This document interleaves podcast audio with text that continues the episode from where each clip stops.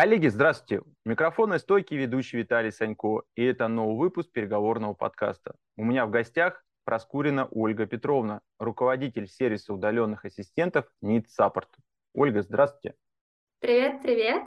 Такой мой исследовательский вопрос руководителями рождаются или становятся? Твердо убеждена, что ни программисты, ни уборщицы, ни руководители не рождаются сами по себе, вот в смысле, что все, вот вырасту, будет мне 30 лет, и я буду программировать, э, там, убираться или руководить. А руководителем можно стать, как и можно стать, э, обучиться любой другой профессии, а, но для этого нужно прилагать усилия. И здесь важно отметить то, что просто одним людям сделать это быстрее и проще, потому что у них есть определенный бэкграунд за плечами, у них есть какие-то а, внутренние, ну, там, врожденные, скажем так, предпочтения, а, что-то кому-то больше нравится, не нравится, вот, но стать а, руководителем может любой, нужно просто обучаться. И это вообще, я считаю, что огромная-огромная проблема у нас в обществе, потому что чаще всего сценарий такой – есть исполнитель в компании, он очень крутой, он классно справляется со своей работой, начальство это видит, приходит к нему и говорит, слушай, ну ты классный, давай теперь будешь руководить. И если в этот момент, а у человека, допустим, вообще нет опыта управления, и он, он просто был крутым спецом, ну, исполнителем, если в этот момент он не идет э, и не обучается управлению, то он становится просто очень-очень дорогим исполнителем для своей компании. Потому что в этом сценарии такие руководители чаще всего сидят и работают ручками больше всех э, остальных сотрудников и тянут на себе просто огромный массив работы, но не управленческой. А, поэтому резюмируя, да, руководителями однозначно становятся, но обязательно нужно обучаться. Ольга, а кем вы хотите стать? У меня было точно так же, как и у большинства, наверное, людей. Здесь не будет какой-то а, особенной истории. Я была исполнителем, хорошим исполнителем, меня заметили, я стала управлять а, людьми, и потом просто в, как- в какой-то момент я поняла, что э, ну, как бы ничего особо не поменялось, просто поменялась моя зарплата, но э, я не, не вывожу компанию вперед и вывожу ее только в том случае, если сама работаю 24 на 7, ну, условно. Ну, то есть очень много переработок, ты постоянно все тащишь на себе, заботишься о сотрудниках, но это такая мнимая забота, потому что на самом деле ты просто э, перекладываешь их функции, их обязанности на себя, у тебя не хва- нет личной жизни, у тебя нет нормального отдыха, у тебя нет времени на саморазвитие, ты просто много-много работаешь. Поздравляю, вы руководитель. Да, вот, а это не так. Да, и у нас, ну, как бы у нас считается это нормальным, но это на самом деле не так. И я, а, когда это поняла, ну, естественно, по классике я дальше ушла в выгорание в какой-то момент, но я очень люблю компанию, в которой я работаю, поэтому тогда я поняла, что нужно что-то менять, выгорание это вообще ни разу не классно, и, то, и когда я начала анализировать, что меня к нему привело, ну, я как раз поняла, что я просто очень дорогой исполнитель, и нужно идти обучаться. С тех пор я прошла много обучений, продолжаю этим заниматься до сих пор, и один из своих выходных дней я полностью посвящаю учебе. Давайте нарисуем портрет руководителя 21 века, наполнив его компетенциями. Да, самое основное, что должен, по моему мнению, хороший руководитель понимать, это то, что он а, его основная функция заключается в том, чтобы приводить компанию к ее целям с помощью людей, которые в ней работают. То есть нужно организовывать работу людей таким образом, чтобы компания двигалась вперед. При этом в идеале нужно представлять, что у тебя вообще нет рук, у тебя есть только мозги и голос, и другие люди, чужие мозги и чужие руки. И ты должен выстраивать процесс весь таким образом, чтобы компания с помощью всего, всех вот этих ресурсов двигалась вперед. Не твоими ручками, не ты садился и делал все за всех, а ты организовывал работу таким образом, чтобы вот ты двигатель компании, и ты должен ее двигать вперед, но не руками. Вот давай. И в этом ему помогает хорошему руководителю, на мой взгляд. Это умение а, мотивировать людей, Контролирование обязательно должно быть хорошо выстроено вообще в организацию работы. Э, у контролирования есть несколько этапов. Есть тотальный контроль, есть поэтапный контроль и есть контрольный результат. И здесь э, есть разные нюансы, нужно приводить всех своих сотрудников к контролю на результату. А, для того, чтобы как раз-таки и держать нужно в компании таких сотрудников, которых нужно контролировать только на результат. Это вообще идеально, но это очень редко получается. Можно а... я уточню? Просто угу. такой интересный момент вы сейчас затронули. А, вы сказали про сотрудников, которых надо контролировать на результат. То есть вы имели в виду сейчас это достигаторы или, или процессники? То есть вы в этом аспекте говорили? Вот мне просто вот этот нюанс уловить, потому что что вы вкладывали вот в это тогда понятие? Или... Я могу тогда вообще все вот эти три точки э, раскрыть, чтобы было понятнее. Три этапа контроля. Есть тотальный. Он чаще всего применяется к очень новым сотрудникам, которые вот они пришли, и ты прям за ручку с ними проходишь многие процессы и контролируешь каждый их шаг, отвечаешь на все вопросы, и это классный этап контроля, но он очень, ну, то есть он очень должен Я быть думал, ограничен. это называется обучение. Ну, да, но когда ты обучаешь, ты должен контролировать именно тотально сотрудника, смотреть, что он делает, чтобы его действия приводили к нужным тебе результатам.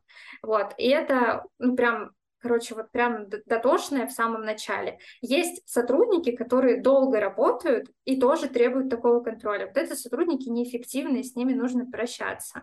А, они только тормозят развитие компании. Слава Богу. То есть, да, а, есть а, контроль поэтапный это а, промежуточный вариант между вот новым сотрудником и идеальным сотрудником. Это когда ты приходишь, вот как у нас а, так принято в сервисе ассистентов, когда вот клиент приходит и дает задачу, чаще всего мы пользуемся это функцией поэтапного контроля. Приходит клиент, дает задачу, говорит, не знаю, ну сделайте мне отчет в таблице. В этот момент Поэтапный контроль — это когда ты приходишь не с готовым э, решением, то есть не, когда ты еще не до конца выполнил задачу, а сделал часть и показываешь промежуток. Для того, чтобы э, руководитель, который дал задачу, он смог убедиться, что сотрудник его правильно понял и двигается в нужном направлении и чтобы потом, когда получится уже готовое решение, да, контрольно выполненная уже задача, не нужно было все в спешке переделывать, потому что все, оказывается, было сделано неправильно или а, еще хуже, вообще ничего не делалось. То есть поэтапный контроль — это когда ты дал задачу, и пришел посмотреть не на итоговый результат, а вот где-то между делом пришел, посмотрел, куда движется сотрудник, что он вообще что-то делает, делает то, что тебе требуется, и ушел. Вот это поэтапный контроль. А, он хорошо работает, потому что э, ну, помогает вовремя избежать форс-мажоров. То есть, если ты, например, новому сотруднику дашь, часто это уже у нас, к сожалению, история, ну, не у нас в сервисе, а вообще, а, в мире, ты даешь сотруднику новому а, какую-то задачу, ты думаешь, ну, он очень ответственный, классный, наверное, он там не тупой, все сделает тебе как надо, а потом он тебе приносит результат, и ты такой, господи, что ты сделал, что ты вообще натворил. Или ты, наоборот, приходишь к дедлайну, посмотреть, что сделано. Оказывается, сотрудник вообще ничего не сделал, ну, потому что ну, вот он такой профилонился. И поэтапный контроль, он позволяет как раз-таки либо, а, вовремя понять, что сотрудник что-то не так понял и двигается не в том направлении, и вовремя скорректировать его работу, либо, б, вовремя заметить сотрудника, который вообще неэффективно работает и вообще не, не делает поставленную задачу. И а, третий этап контроля – это контрольный результат, это этот контроль, он должен применяться уже к проверенным сотрудникам, которые хорошо себя демонстрируют на поэтапном контроле. Это когда ты приходишь, даешь им задачу и получаешь только готовый результат и проверяешь только его. Это самые крутые сотрудники, с ними проще всего работать, потому что тебе не нужно их э, там дополнительно контролировать. Но это поощрение для сотрудника, то есть он должен доказать, что он классно работает, прежде чем получить такой контроль такой тоже скорее уточняющий вопрос. Вы делите вообще управление на стили? Ну, то есть вот есть так в кавычках беру сейчас жесткий стиль или мягкий стиль. Отдельно как-то особняком вообще выделю не руководитель, а лидер. Но это не совсем стиль, а это скорее такой сверху шапочка, к слову, руководитель. У вас вообще такое есть? Есть, да, разные сти- те стили управления. Ну, я за то, чтобы... Ну, в моем понимании хороший руководитель — это человек, который помогает соблюдать вот этот баланс между желаниями и хотелками сотрудников и желаниями и хотелками компании.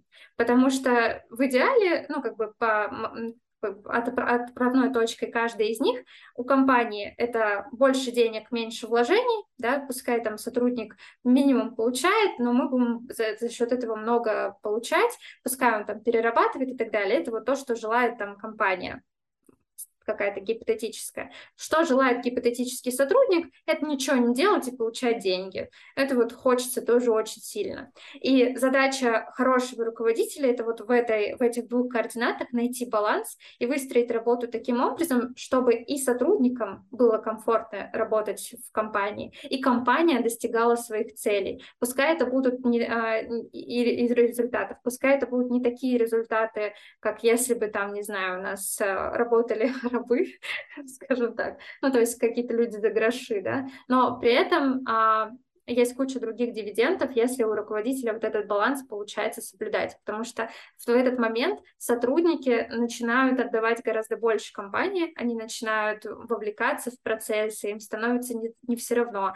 они не начинают работать не так, как вот у нас э, большинство работает, да, сидят, э, ждут, когда там стукнет 18.00 и все, бегут э, с работы, потому что ее там ненавидят, или мысль одна о том, что тебе нужно идти на работу, она тебя просто демотивирует и убивает.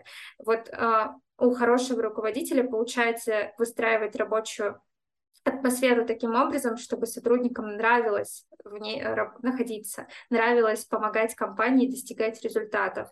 У нас, например, а, я очень люблю своих ребят, и отчасти горжусь собой, что получается вот такую атмосферу выстраивать, потому что я бы одна в жизни ничего не, не добилась, ну, не, не так быстро, может быть, но не добилась бы тех результатов в компании, которые получается добиваться с помощью ребят. Сейчас мы запустили там, например, а, в ВК начали вести, там вот есть э, эти клипы называются, да, их снимают ребята, то есть они просто там какие-то смешные видео на тему работы начинают снимать, их никто не заставляет, никто не просит, мы не вкладываемся здесь в этом плане в какого-то SMM-менеджера дорогого, мы просто любим компанию, в которой работаем, и благодаря вовлеченности ребят у нас это получается делать очень душевно, классно и мило.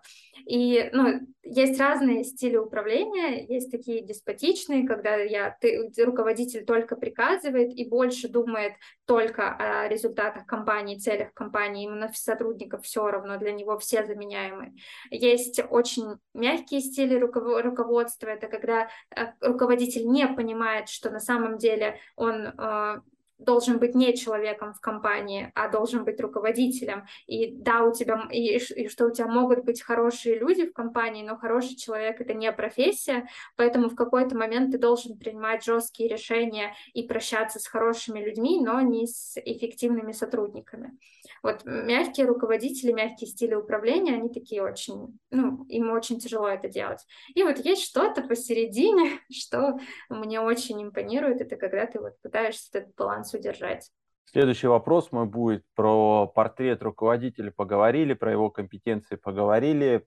Давайте нарисуем портрет прекрасного исполнителя с вашей точки зрения. То есть вот э, что, как, и вы говорите, ты прекрасен, ты лучше всех. Я счастлив, что ты есть в нашей компании, и мы работаем вместе.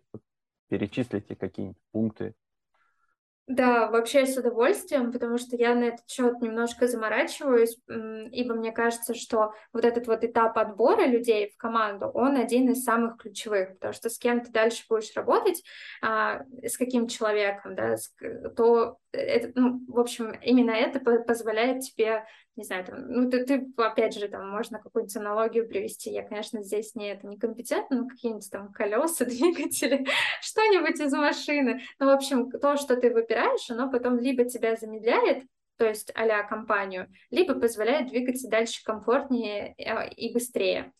И поэтому мы большое внимание уделяем этапу подбора. Для нас а, компетенции и вообще портрет эффективного сотрудника — это человек однозначно эмпатичный, то есть умеющий поставить себя на место другого человека, а, примерно ну, такой с эмоциональным интеллектом, который чувствует людей, понимает, э, где там человеку комфортно, а, комфортно, некомфортно, Еще на что обращаем внимание, это, ну, это смежно, но это на клиентоориентированность и такую вшитую заботу о людях.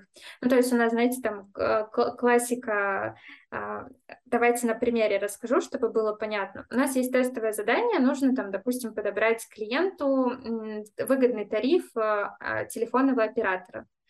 И есть ребята, которые откликаются на такое тестовое задание, просто там, не знаю, дают одно предложение, говорят, ну вот выбери вот такой тариф. А как дальше клиенту действовать, непонятно. И когда ты этого сотрудника, кандидата на должность спрашиваешь, говоришь, ну вот смотри, ну классно, ты выбрал как бы тариф, а что клиенту дальше делать? Как ему этот тариф подключить? Куда нажать? Где почитать подробнее? И кандид... такие кандидаты, не клиент-ориентированные, которые не привыкли заботиться о человеке, они обычно отвечают, ну что, он в Гугле сам найдет что он не ведет, что ли. Вот. А, и такие сотрудники не подходят, потому что это противоречит такому базовому принципу нашей компании, то есть ты должен позаботиться о клиенте таким образом, чтобы максимум, что он сделал, это там, не знаю, перешел по ссылке, нажал на кнопку заказать, купить, там, оформить э, или еще записаться, любую такую другую. То есть ты должен заботиться и действовать на шаг вперед относительно того, что ты делаешь. Мне кажется, это прям супер важно. А, критическое мышление, мне кажется, это важно как в руководителе, так и в сотрудниках. То есть, э, да, планочка поднимается, вот, но это прям то, что реально помогает очень сильно в работе. А, что еще? Это, ну, коммуникационные навыки, это сюда же, но этому еще можно обучить это умение ориентироваться в информации, такая информационная компетенция. Это находить информацию, анализировать ее, ориентироваться быстро в ней. Не сидеть 10 лет и изучать одну страничку, а там, воспользоваться поиском по странице, по ключевым словам, быстро понять, где что находится, стоит ли доверять источнику или нет. А еще это отношение к ошибкам. Мне кажется, это тоже супер крутая штука потому что ошибаться совершенно нормально, и ошибки — это зона роста, за исключением, когда это одинаковые ошибки, которые ты не исправляешь. И вот нужно научиться определять, а, во-первых, нужно научиться определять, у тебя ошибки там единоразовые, ты их исправляешь, или это ошибки одинаковые, которые просто повторяются из раза в раз. А и есть предел? Ну, да. сколько? Одна, две? То есть, ну, какое количество одних и тех же, после которого вон дом, вон порог. Угу. Ну, это все делается, на самом деле, это на управленческом уровне. Могу здесь поподробнее рассказать. Есть такой метод учить, лечить, мочить. У нас идет две ошибки повторяющиеся. Если мы замечаем, мы начинаем ее разбирать и вместе внедрять какие-то инструменты для того, чтобы эту ошибку исправить. А, и сразу обозначаем последствия. Ну, то есть, вот давай мы с тобой договорились, чтобы эту ошибку не совершать, ты делаешь теперь вот так, так и так. Если ты этого не делаешь, вот такие-то такие-то последствия. Ну и дальше, если все равно ошибка совершается, очень важно вот эти последствия реализовывать.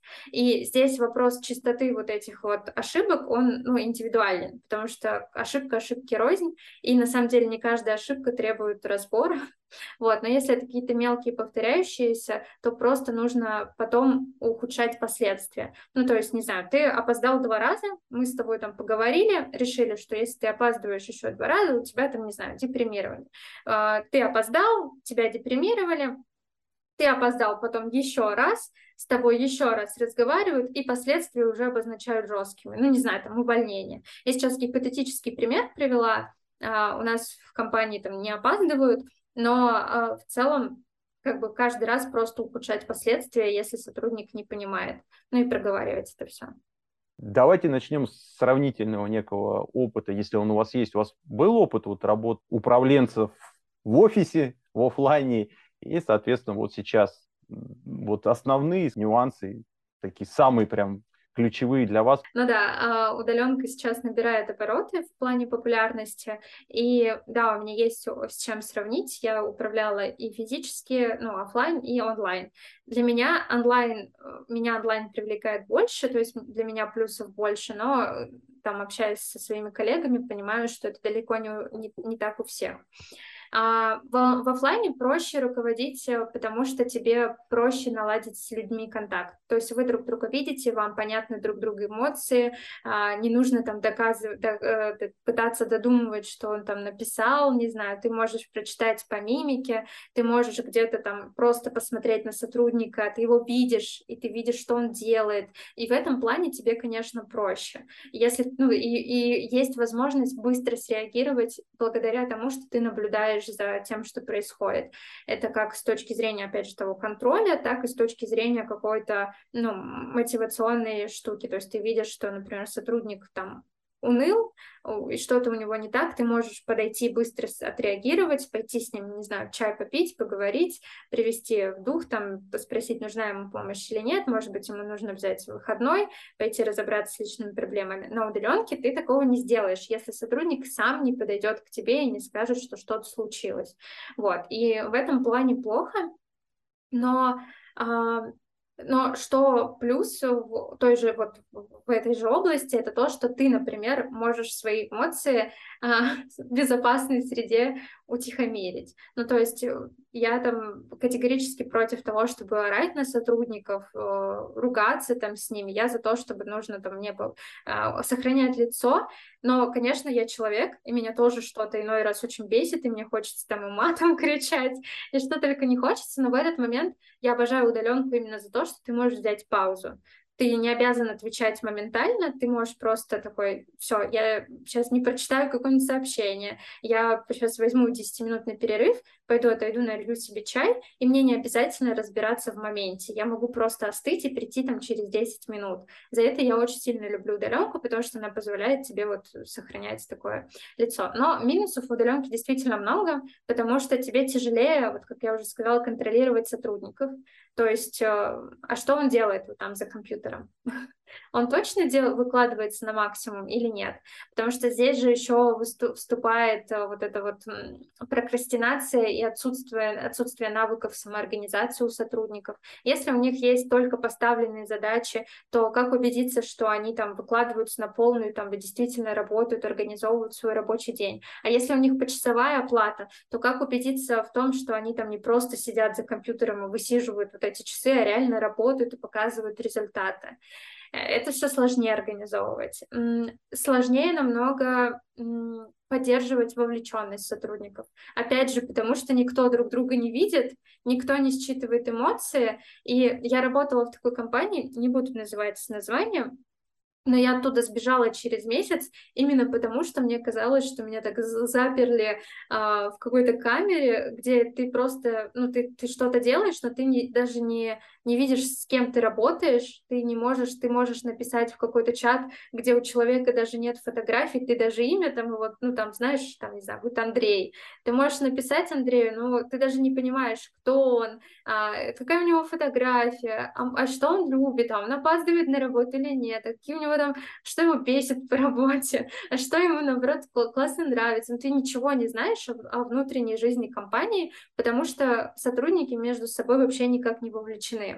В этой же компании как раз-таки был метод контролирования, который я не поддерживаю и стараюсь контролировать ребят без внедрения его. Это там а, есть видеотрекеры, которые устанавливаются на рабочий стол компьютера, на рабочий стол сотрудника, и они отслеживают каждое твое действие. Если ты там, не знаю, минуту мышкой не шевелишь, то все, значит, скорее всего, ты филонишь.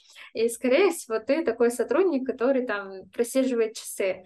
И в этот момент сотрудники не учатся, а, не, не учатся хорошо работать, не учатся показывать результаты, они не включаются в интересы компании, в жизнь компании, не, э, они просто учатся создавать иллюзию работы. Они шевелят мышкой, чтобы там их не засекли. Они, там, не знаю, э, ну, у них вечное чувство тревоги, потому что там за мной следят и каждый мой шаг контролируют.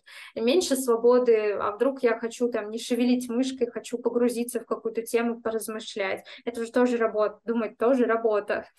Вот, и не, не любая работа должна сопровождаться клацанием мышки и клавиатуры. Вот, поэтому в этом плане удаленка такая сложная. Первый, наверное, такой момент, чему учимся Я не дам здесь э, рецепта, потому что он у всех будет свой. Но то, как делаю я, расскажу. Я анализирую и смотрю. Вот мне для работы нужно сделать вот это.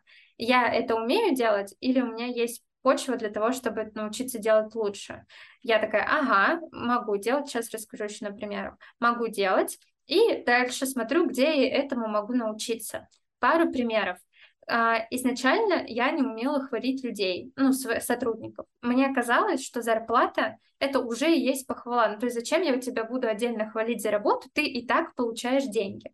Но я понимала, что сотрудникам помимо денег нужно еще вот это вот управленческое спасибо, нужно их хвалить, отмечать их достижения, а у меня внутри был барьер, я не, ну, я не хотела этого делать, я не понимала, как это делать, поэтому я пошла, нашла отдельное обучение по мотивации сотрудников, по тому, как давать им обратную связь, по тому, как их хвалить и как их критиковать. Все, класс, я этому научилась. Сейчас у нас э, после этого обучения перестроена вся организация, у нас и регулярная похвала, критика в другом, ну, обоснованная Соседней критика. комнате. Да-да-да, вот. И, и так получилось. Потом я, например, не знаю, там, вот у меня сейчас впереди у нас э, вот на сентябрь у нас запланировано интервью с нашими клиентами. Нужно провести, спросить, что им нравится, что не нравится, посмотреть на, ну, их, на их клиентский опыт. И я понимаю, что у меня здесь тоже навыков не хватает. То есть я понимаю, что мне нужно обучиться этому. И я сейчас прохожу обучение по КСДЛу. Это то, как проводить проблемные, глубинные интервью с клиентами, как их правильно организовывать для того, чтобы не просто провести интервью для галочки, а провести таким образом, чтобы потом благодаря этим интервью компанию вывести вперед у меня знаний было недостаточно, я сейчас обучаю, все, пожалуйста. И вот так вот много примеров, я ну, прям точно смотрю, чего не хватает, для чего мне это нужно и где я это могу получить. Понятно, то есть вы работаете в компании, в компании вы встречаетесь с управленческими задачами, компетенции, на которые в моменте не хватает, и, соответственно, для дальнейшего эффективного движения, вы понимаете, так, с этой задачей мне надо будет обратиться к этому специалисту. То есть момент а, обучения у вас сопряжен именно с практикой, да? То есть да. отучилась, пришла, сделала, а не просто сижу а, угу. и занимаюсь обучением бесконечным. Да, да, это вообще классно, что вы это отметили, потому что я забыла это сказать. А, просто так учиться, ну, это такой синдром ученика. Можно много очень всего знать и при этом оставаться руководителем там или ну, просто сотрудником, который не, при этом ничего не умеет делать. Поэтому просто знать, просто учиться ради учиться, конечно, недостаточно. И у меня были э, тоже ну, в практике обучения, где я просто почитала теорию, послушала какие-то классные вебинары, но при этом не пошла потом практиковать их, внедрять в свою практику, внедрять в свою работу там в жизни, если это про какое-то личностное обучение. И все. Ну и есть эти знания, что с ними, они никак не влияют ни на что. Поэтому да, обязательно именно практиковать. Практика — это прям основа-основа. Дополню, уважаемые слушатели, для вас э, рекомендации по теме глубинных интервью как раз под бизнес-задачи. Есть такая книга Олега Чулыгина, называется «Тише говорит клиент». И она как раз именно направлена на то, о чем говорила наша уважаемая гостья, в том числе, ну, просто маленькое дополнение. Она назвала одну часть, э, где можно обучиться. Я немножко решил, чтобы наш подкаст был максимально практичным второй частью.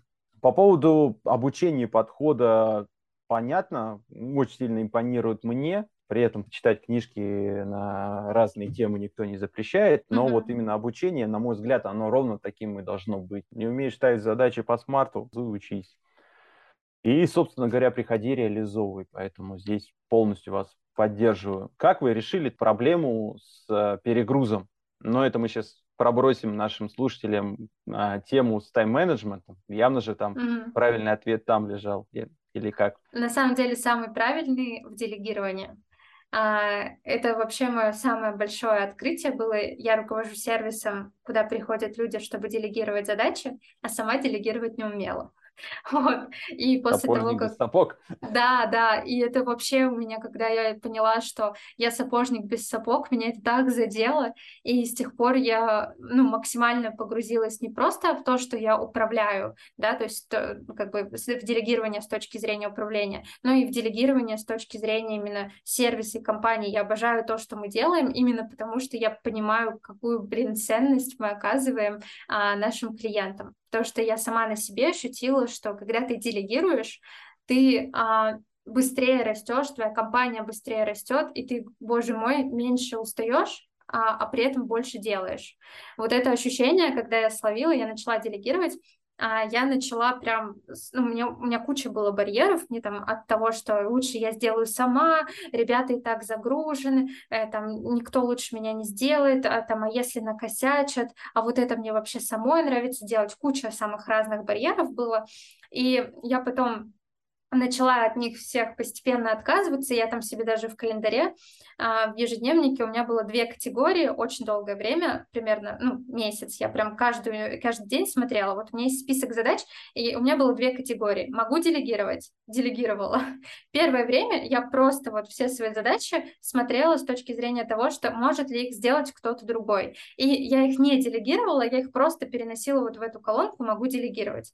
Потом меня начало щелкать в голове, потому что я видела, что, блин, а там так-то дофига всего, и это могу делать не я, а я тогда могу свое время посвящать чему-то более важному.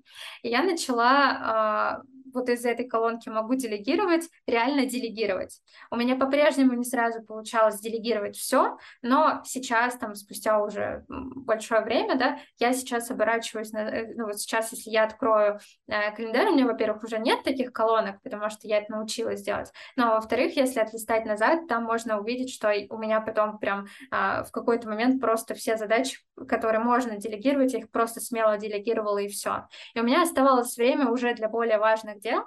Конечно, здесь тоже тайм-менеджмент будет, мы о нем поговорим, как вы уже отметили, но без делегирования это не работает, и вот делегирование — это прям основной этап тайм-менеджмента. Если ты хочешь э, работать меньше, достигать большего, ты должен делегировать, э, нельзя все точить на себе. И ты должен, а дальше ты уже должен расставлять приоритеты. Ну, то есть э, вот а, принцип вот этот Паретта, да, то есть э, два, всего 20% действий, которые ты делаешь, они тебя приводят к 80% результата. Посмотри из своего списка дел, что ты можешь сделать такого, чтобы оно тебе дало больше результат. И вот именно на этом фокусируйся. Я начала планированием заниматься, начала а, управленческой мотивацией заниматься сотрудников, анбордингом начала заниматься. Это то, что а, не мо- может сделать не любой человек, это могу сделать я, но если я это сделаю, это потом приводит компанию к большим результатам. Поэтому делегирование прям must have. В чем же там самый главный секрет по моменту делегирования? Куда прям надо бить? Не будет универсального ответа, потому что у всех по-разному, правда. И э, Серьезно? сейчас... В вопросе да. делегирования? Да, у, у каждого, ну, я так отвечу, если обобщенно. А, у нас делегированию никто в основном не учит, мы не, не умеем делегировать, этому нужно отдельно тоже обучаться. И дальше, чтобы это эффективно делать, у каждого есть свои барьеры, которые нужно преодолевать. Поэтому универсального ответа а, скорее не будет. Но есть такая штука, которая поможет а, делегировать большинству людей. Первое — это представить, что у вас нет рук, и на все свои задачи смотреть через призму того, что вот если у меня нет рук, что из вот этого списка моих дел может сделать другой человек, который обладает мозгами, скажем так, и определенными навыками. Вот там, где ответ э, может сделать другой человек, это точно зона для делегирования. То есть, например, э, сделать стратегическое планирование твоей компании не может сделать любой человек. А, например, организовать тебе поездку какую-то командировочную может сделать человек другой, и это можно делегировать. Написать отчет может делать другой, а бытовые вопросы может делать другой. Ну, то есть это вот представьте, что у вас есть нет рук, не, вы ничего не можете делать сами, вот все, ничего, только можете раздавать задачи. Вот, на, вот это очень помогает. И второе — это принять тот факт, э, что лучше вас никто не сделает. это прям а, просто, когда вы делегируете, вот сразу себе имейте в виду, что лучше вас никто не сделает, все. Но именно благодаря тому, что вы будете делегировать то, что может сделать, в принципе, любой человек, ну, там, с оговорками, понятное дело, а, именно благодаря тому, что вы делегируете такие задачи, и у вас остается время на важные дела, значимые, стратегические, то вам легче будет э, делегировать, потому что вы будете двигаться вперед. И когда вы начнете это делать, вы, вы увидите, что, блин, на самом деле можно было двигаться к своим целям быстрее. Ну или хотя бы менее травматично. То есть не перерабатывать, не выгорать, вот это все. Ну, то есть у нас культура делегирования в целом в России мало развита, поэтому мы сейчас даже, например, тестируем вот этот формат бесплатных консультаций, где если ты понимаешь, что ты бы хотел делегировать, но вот как раз не понимаешь, что и как, ты можешь прийти к нам на консультацию, мы конкретно с тобой посмотрим, нужно будет по по по выполнить некоторые упражнения, вот, но мы конкретно с тобой посмотрим, что из твоего списка дел можно делегировать и как правильно. Вот. И да, большинство людей понимают, но все-таки не все, и многие приходят, потому что прям видят необходимость, но еще не очень понимают, как правильно и что именно. Я вас благодарю за то, что вы откликнулись, поделились с нашими слушателями своим менеджерским опытом. Уверен, массу полезных нюансов э, для себя найдут наши слушатели. Спасибо вам огромное. Да, спасибо, очень рада была присутствовать. Уважаемые слушатели, традиционно обращаюсь к вам с просьбой поддержать подкаст, поставить нам кучу лайков э, и традиционное услышимся.